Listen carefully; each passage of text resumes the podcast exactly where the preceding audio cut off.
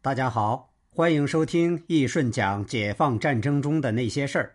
如果您还喜欢的话，感谢您的收听并订阅，您的支持是主播最大的动力。接着上一集，我们继续讲，沈弘毅来到了师职侦察连，向全连战士说道：“同志们，军首长交给我们一个非常艰巨、非常重要又非常光荣的任务。”要我们侦察连派出一个侦察小组潜入南京侦察敌情，寻找船只，运送大部队过江。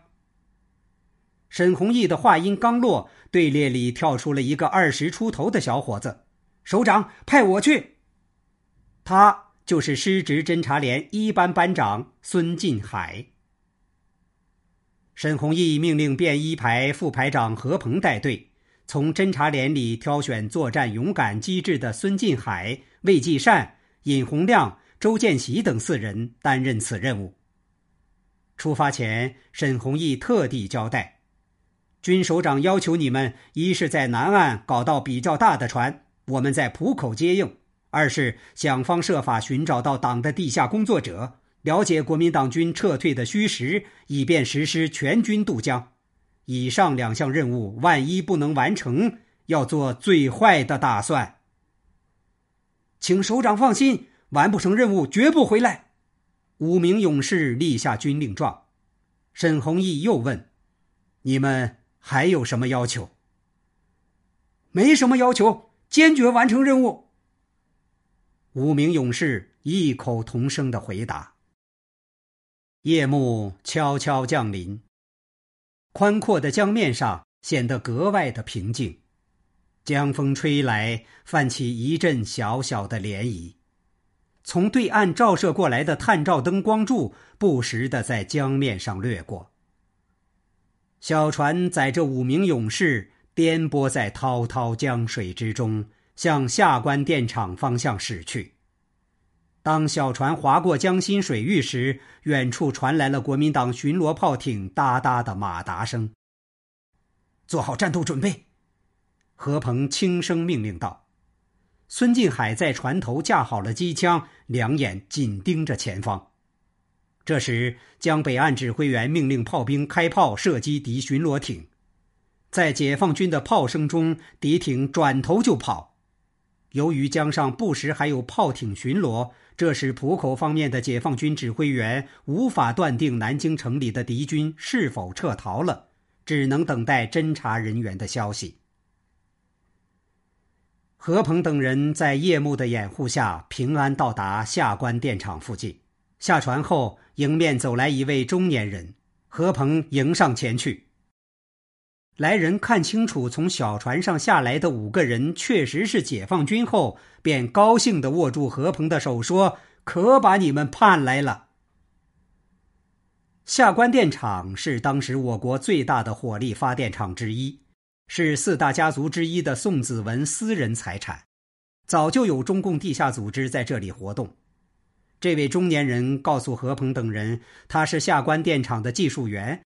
接到中共南京地下市委书记陈修良的指示，解放军已打到浦口了，肯定要派侦察员过江侦察，要他组织几个人在电厂周围接应。这位技术员将何鹏等人带到电厂一间小屋里，介绍了南京城里的情况。他说：“国民党中央政府的高官都走了，剩下的军队也都成了惊弓之鸟，现在市面很乱。”国民党兵到处抢东西，人心惶惶，市民都在盼望解放军早点进城。党组织已开始组织工人、学生做迎接解放军进城的准备工作了。大军渡江，现在是最好时机。你们过来，最好还是在此上岸，我们电厂工人随时接应。何鹏说：“现在我们千军万马都集中在浦口。”北岸的船都被国民党军掠到南岸了，没的船无法过江。我们过江的主要任务就是能找到几条大船回去。技术员说：“我们这里藏了一艘拖煤用的京电号小火轮，专门为迎接大军渡江准备的。但船老大陆连云不住厂区，我这就派人开摩托车去把老陆接过来。”当时国民党军全面封锁长江，大小船只不是被扣就是被炸沉。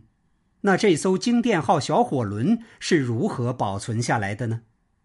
原来，一九四九年二月下旬，中共南京地下市委得知人民解放军即将渡江的消息，便指示电厂的地下党组织，依靠工人将吨位大、性能好的船只控制起来，准备随时接应解放军过江部队。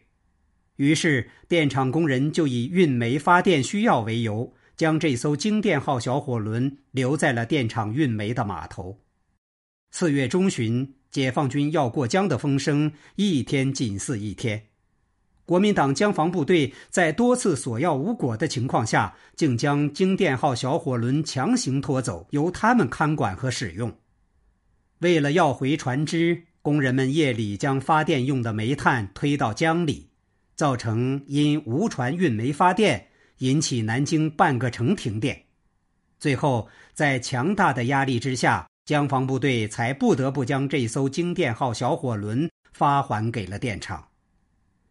当船老大陆连云和五名年轻船工赶来后，知道解放军急需船只过江，而现在就由他们几人接解放军过江时，又激动又自豪。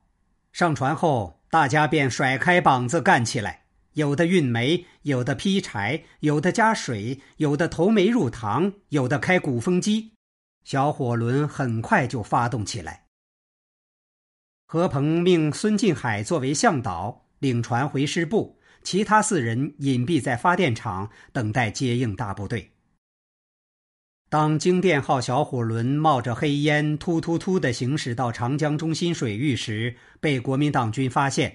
敌人的炮火立刻向小火轮打过来，炮弹落在江里爆炸，掀起几米高的水柱，激起层层浪花。在浦口，幺零三师师部领导及侦察连的同志一直在江边密切观望着江对岸的动静，在望远镜中发现小火轮被敌军的炮火所包围，立即命令炮兵支援。随着隆隆的炮声，成排的炮弹落到敌军阵地上，敌人的大炮哑了，江面又恢复平静。京电号小火轮很快靠近了浦口码头。沈弘毅站在江边，对着小火轮激动地拉开嗓门喊：“船上是哪位同志？”孙进海站在船头，高声应道：“沈科长，是我，孙进海。”孙静海同志，好样的！你立了大功了，快把船开到这里。不行啊，沈科长，船老大讲，小火轮必须在浦口轮船码头才能停靠上人。好，我们在轮船码头见。说完，沈弘毅就带着几名侦察员撒腿朝码头方向跑去。京电号小火轮在夜色中一靠上码头，江边的部队就激烈的争论起来。幺零四师认为应该由他们先过江，因为按军部规定的作战顺序，幺零四师是全军的先锋。